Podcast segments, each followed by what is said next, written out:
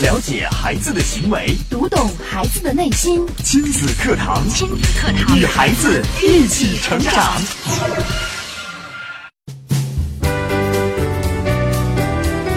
亲子课堂今日关注：为何孩子在写作业中与你越走越远？主讲嘉宾：国家二级心理咨询师、亲子课堂创始人、亲子教育专家陆岩老师。欢迎关注收听。我是主持人潇潇，我们有请今天的嘉宾陆岩老师。陆岩老师好，潇潇好，亲子课堂的各位亲友，九三一的各位听友，大家好。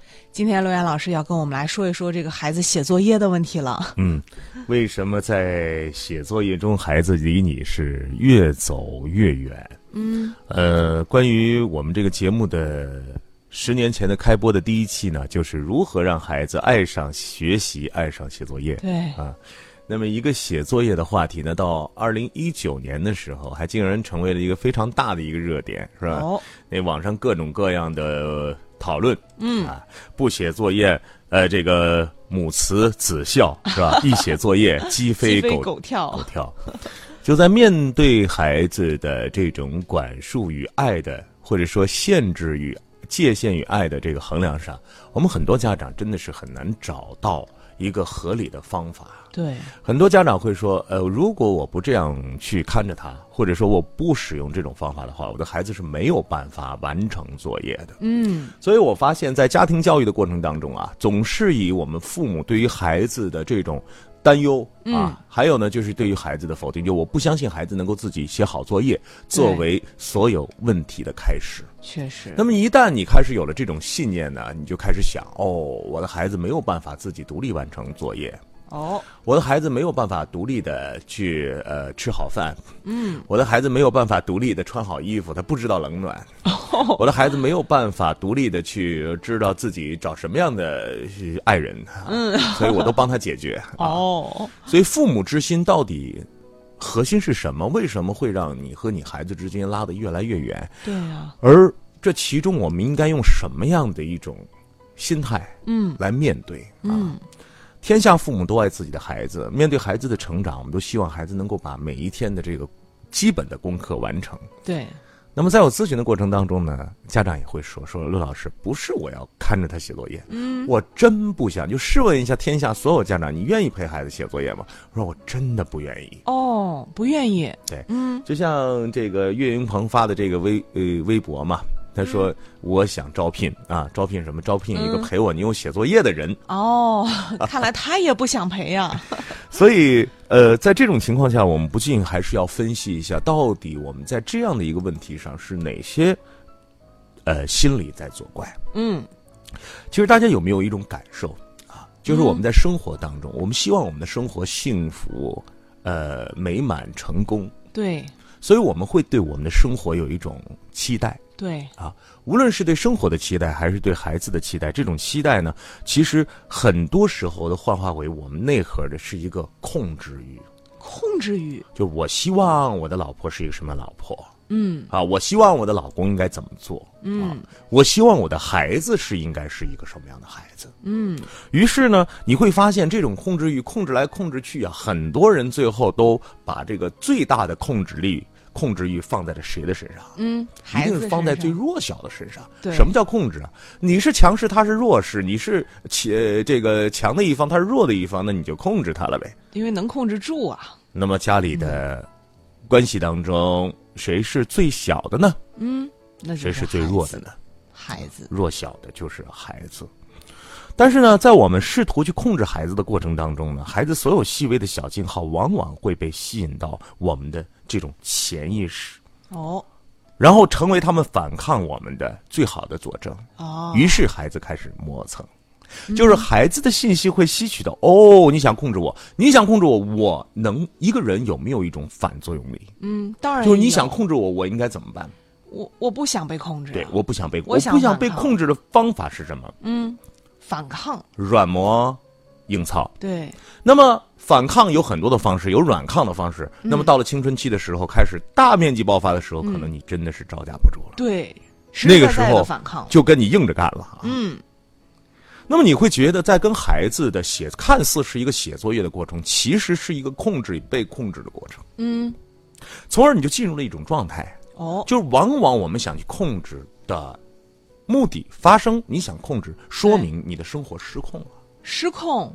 哦我经常这样说：只有我们的父母生活的幸福、嗯有序、嗯平稳、嗯平和，我们的孩子才可能在这样的环境里边能够产生自信。哦，那么，正是因为我们的生活的很多方面的失控，以至于我们想去操控。对。而在这种操控的过程当中，你会发现孩子有反抗，对。你会用更大的力量去操控，对，但是最终嗯，必然是失控。就结果也并没控制住。这个世界，我们总想用一个生命去控制另外一个生命，最终这个孩子会离你越走越远。越远，所以今天我们的话题就是，我们的父母是不是在陪孩子写作业的过程当中，离孩子越走越远呢？这个越走越远的核心是什么呢？是你的控制欲。控制欲。哦，所以说呢，现在很多的家长都在说，我是被写作业的。我我其实不想这个陪着孩子写作业。哦，你看，抛开现在学校、老师各种客观的原因啊，嗯现在的职场的女性本来工作也就很忙，嗯，所以那种传统文化的相夫教子的这种潜意识呢，呃，有的时候呢要左右你的思想。因你说我应该是这样的啊，应该为孩子付出，是吧？应应该为孩子付出很多的时间精力。是，可是呢，工作也挺累的，回到家呢又得不到安慰，还要陪写作业，听孩子鬼哭狼嚎。于是这些妈妈说，其实孩子本身并不痛苦，可是呢，既然你都给自己这么痛苦的预设了，你还怎么能够得到一个非常幸福的结果呢？哦，所以你会发现，嗯，很多的父母在陪孩子写作业的时候，这个潜意识不是说我写作业有多累，嗯，那是什么呢？而是一种觉得自己为了孩子的这种奉献的精神，嗯，太不值得了。就把它当做一种牺牲啊。是，所以呢，我们来看啊，这个我曾经呃在看到有意大利的精神分析大师啊，嗯。他叫做这个曼奇尼，嗯。他这样来形容父母之爱的区别，哦，说母亲的爱呢是一种无论你做什么我都爱你的爱，它的副标题是、呃你永远是我的。相反，父亲呢是一种你表现的好我才爱你的爱，它的副标题是你永远是你自己的。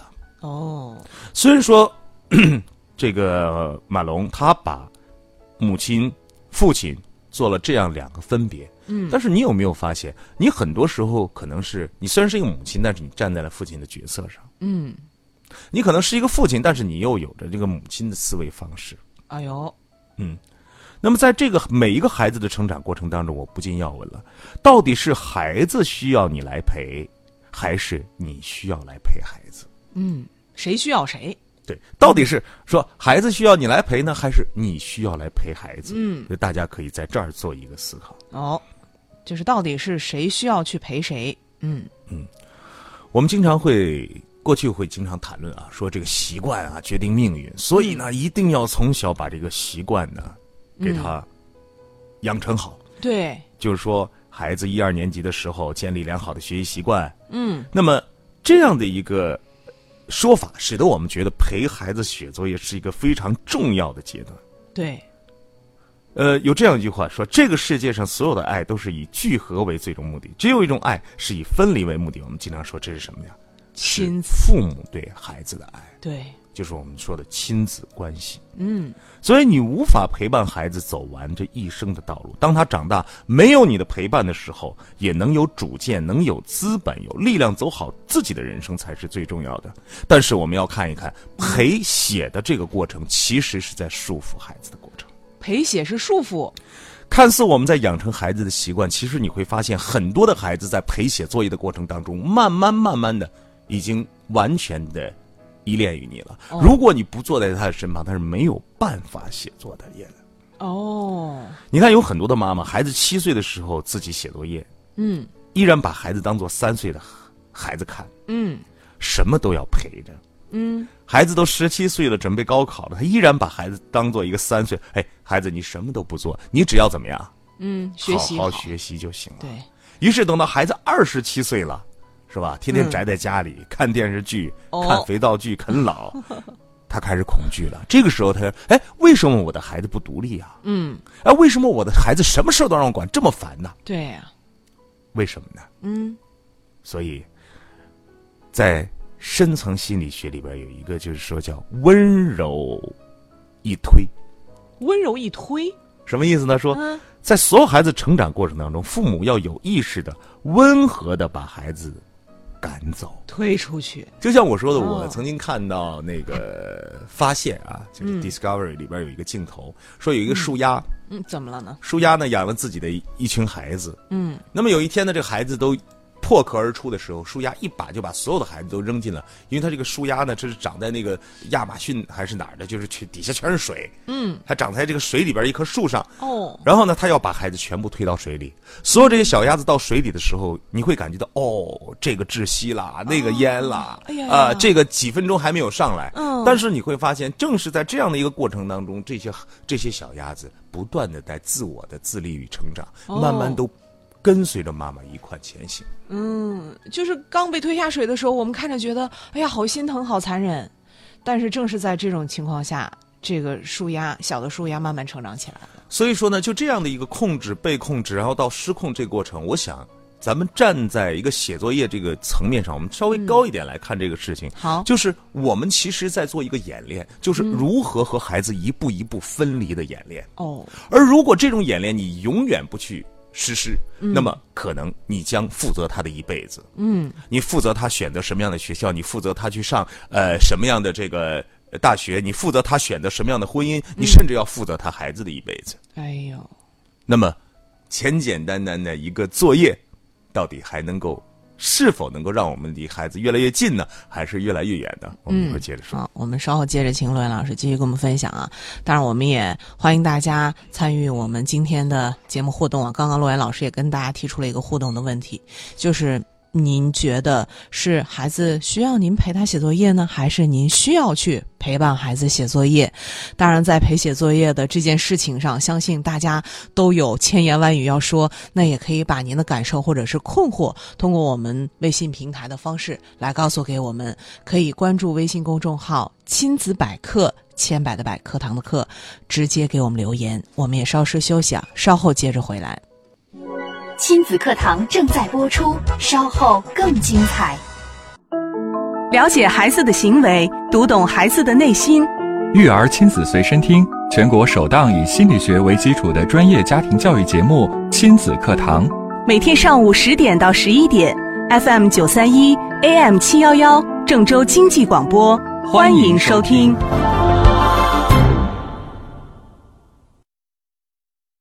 你的努力，你的工作，你的事业，这一切都为了什么？都为了什么？你一生为之奋斗的目标目标是什么？家庭和孩子。离开了家庭和孩子这一目标，人生会失去意义，我们将不可能幸福。亲子课堂给你一张通往幸福生活的地图。生活的地图。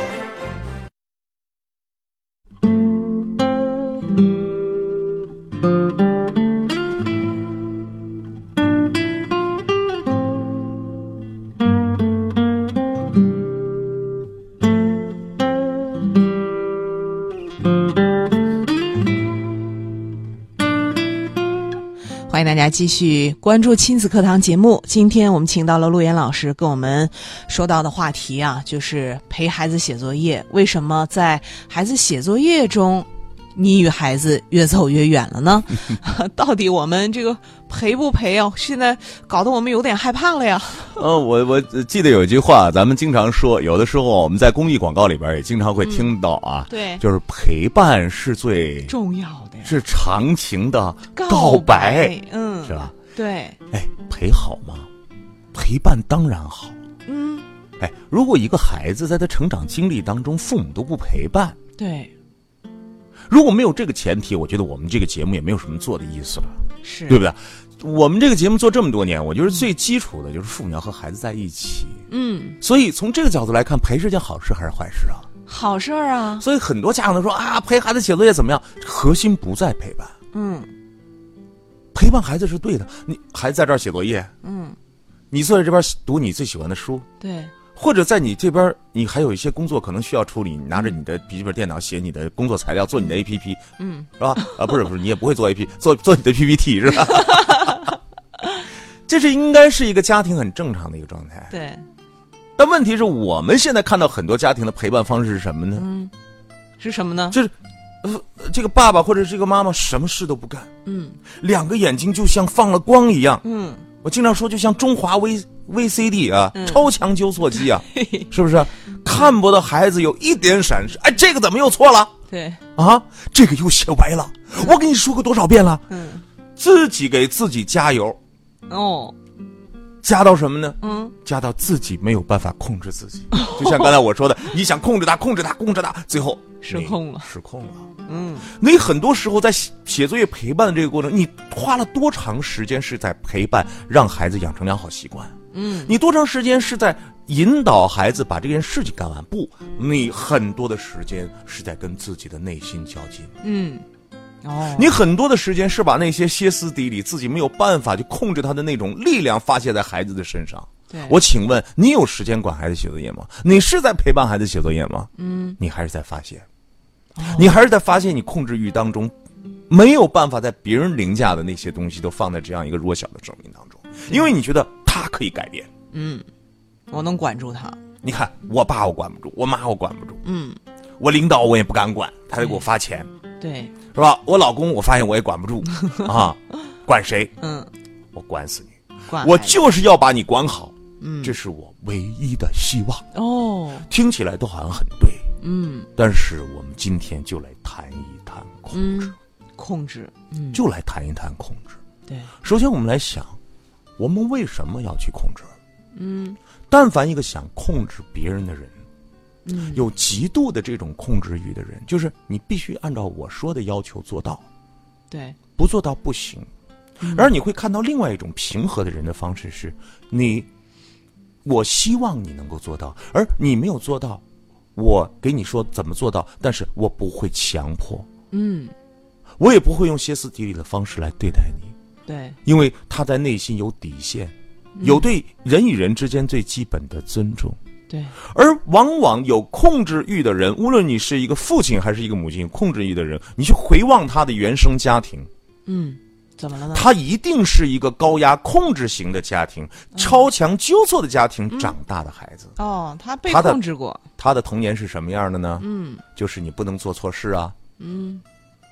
你不能犯错呀，嗯你一定要是最优秀的呀。嗯九十你要变成九十五分呐、嗯，九十七分你还差三分呢，一百分你就很满意吗？你能给我一直考一百保分啊？持住啊，对。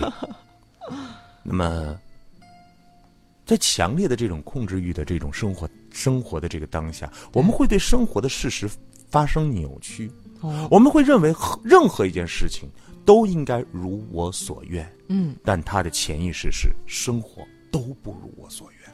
哦，当我们一直期待说我的孩子一定要是一个好孩子的时候，他的潜意识哦，我的孩子有太多的问题需要我去解决，还不够好，嗯。所以，一个被控制的生命，在他的人生的这个过往的过程当中，他有一个信条：只有你按照我说的去做，嗯。你才不会受伤，哦，因为我受伤了。嗯。但是你要知道，你就这么高，嗯你的水平就是受伤的水平，你还把你的水平加之给孩子。我说，所有的父母，如果你自己不成长，你自己对自己没有认知的话，你连自己的天花板你都看不到。对，每个人都是有自己的天花板的。而你越是非常强烈的控制，你用你的控制欲控制你的孩子的时候，你的孩子是不可能突破你的天花板的，因为你用一种强烈的信念告诉你的孩子，那我同样不行，嗯就是我不行，孩子你也不行，嗯我没有做到，你也做不到。对，你看吧，数学就是很难吧？嗯你看吧，钢琴就是弹不会吧？你看吧，你做什么事都是前功尽弃吧？对，你看吧，你就是做不到那儿吗？嗯这些话你想一想，是否有人经常跟你提过？对，所以当你把这样的力量给到孩子的时候，孩子也继续的会把这种控制欲放在他的下一代。哦，那么，刚才我们说了，为什么我们要控制？嗯因为我们觉得我们的生活失控。失控了。为什么失控了？嗯，因为你觉得自己不好，哦，因为你觉得自己不好，所以你没有想过我自己怎么样能够完成我自己，我怎么样过得好。而你的期待都是我什么都不要，我就要你好。嗯那么你，我想问一下，你觉得他真的好了吗？嗯所以，改变我们对世间的这个态度，就是改变我们面对控制的方式。所以我特别想跟大家说一个信条：你相信不相信你的孩子能够好好的写作业？我真的特别想问这句话对，啊！问所有正在收听我们节目的朋友：哎，你相信不相信你过能过好？嗯你相信不相信你的孩子能成为一个好孩子？当然，很多家长我相信，给我方法，我要解决我的问题。哦，但是，首先，我想你应该相信，你务必要相信你的孩子可以。哎，天下所有的孩子，你把他扔在一个这个，我们比方说就没有父母父母了，把孩子聚在一块儿，你你觉得这孩子能不能好好写作业？嗯，可能很多的家长并不相信，说完了，说他们在一起就这样的环境，这个孩子，你反倒错了，因为我们总是忘记孩子的自我成长的力量。嗯，我们总觉得以我们的方式帮助他，那才是对的事情。对，所以我不禁要问了：如果写作业变成一个只有靠监督才能完成的事情，如果作业变成一个被家长逼迫才能完成的形式，甚至连自主安排自己的时间都不能，嗯妈妈，我是不是该休息十分钟了？妈妈，我是不是该吃饭了？妈妈，我是不是该上厕所了？哎呀，久而久之，你的孩子会被自己杀死。哦，现在，我觉得我们对于精神层面的这种感受是越来越觉知了。有人说我是一个没有自我的人，嗯，哎，我想问，刚才我所描述这个状态，这个孩子就是一个没有自我的状态。虽然这个孩子可能会成为钢琴家，虽然这个孩子可能会考上你所认为的优秀的大学，但是我们也看到众多的案例，当他完成了这些之后，拿着一纸通知书交给他的妈妈说：“妈妈，我的为你的任务完成了，嗯，我能不能为自己自己而活？”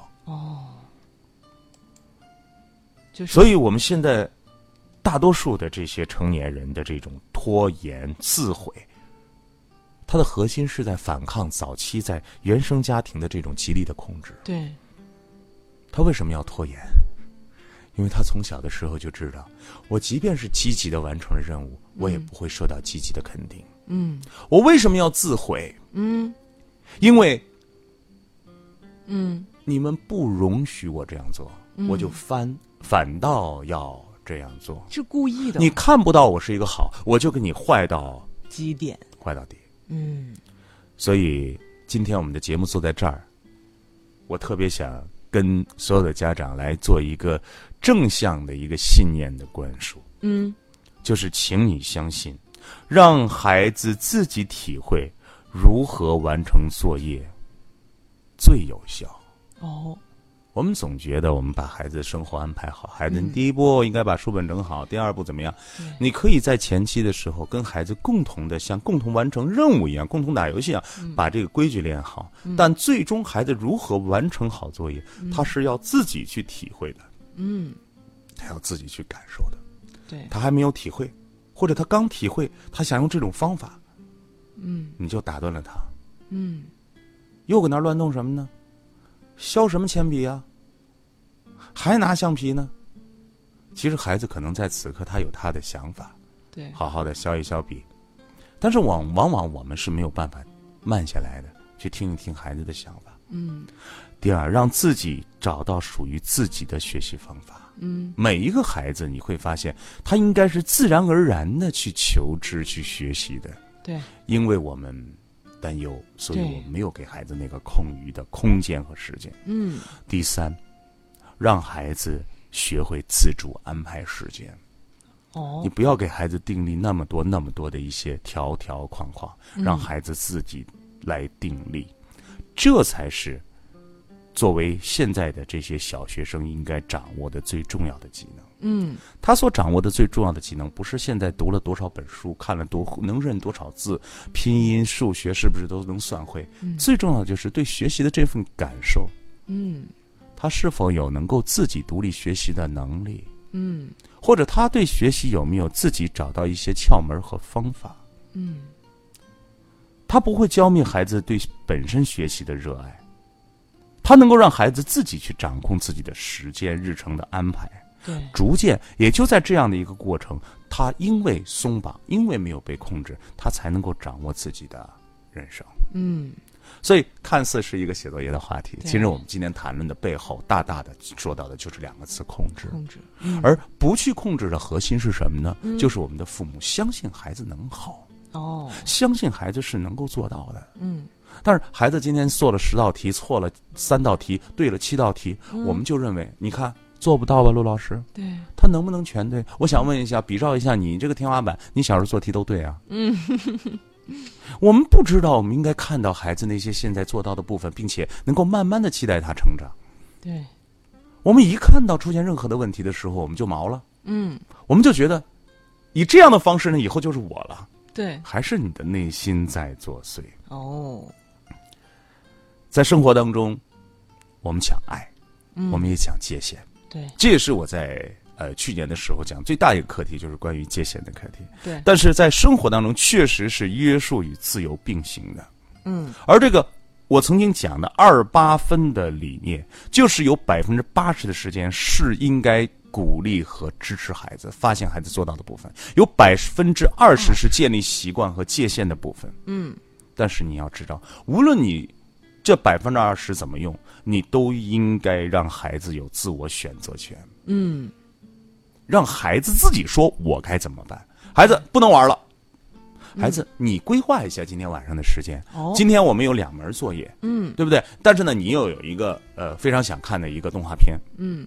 怎么办？嗯。所以说，很多时候是父母的智慧让这这一切的事情都变得那么平和好办，对，而你没有智慧，上来就强硬说：“我告诉你，看电视就是不好的，嗯你就别想看电视。”或者说这个作业今天写不好，你就别再想着电视的事情。孩子最后的时候，很多时候会跟呃我说：“呃，陆老师，那个契约式管理都没有用，嗯，怎么因为？因为我每次作业都写完了，但是我爸爸妈妈都说我写的不好，重新把我撕了，然后再往上做。我根本就不相信他们会让我看动画片。哦，我说那今天我在，我来给你见证好不好？嗯，我拿着这个孩子写完的作业问他的妈妈，你觉得这个是这个作业怎么样？嗯，妈妈说，哎，妈妈一见我，到马上的哟，刘老师今天这个写作业写的真好啊，这个好，那个好，这个好，这个好。我说哦。不，并不是因为今天今天和昨天有什么区别呢？嗯，只是在我的影响下，你看到了孩子做到的部分，你会发现哇，毅然纸上，嗯。啊，徐徐生动啊，嗯。看到这个写的那么棒，我说那今天是不是可以看了？嗯这个家长才恍然大悟，发现过去虽然给孩子应许了很多很多的企业式管理，但是因为自己的这种控制欲，从来没有让孩子实现过。也就是说，我们家长都没遵守契约。对我们的家长没有遵守契约，所以说呢，作为父母，首先要相信你的孩子是一个能够完成事情的孩子。嗯如果你觉得你的孩子没有办法完成，如果你觉得你的孩子写作业如果没有你的监督就完蛋了，嗯那你可能就给孩子，呃，在内心就植入了这样一个没有价值、没有能力的标签。而一个人的生命最根本的就是你去询问一下：我是一个有价值的人吗？嗯，我是一个有能力的人吗？哦，如果你在翻这两张牌的时候发现是否定，那你一定要去回头看一看，谁跟你说过了这样的话。嗯，好，非常感谢陆岩老师精彩的讲解啊！陆岩老师今天也是借由这个陪孩子写作业的这个话题啊，跟我们说到了，其实为什么在写作业也好，或者在生活当中方方面面也好，我们跟孩子会越走越远呢？还是跟大家说到了控制。今天节目就是这样，明天同一时间亲子课堂和您不见不散。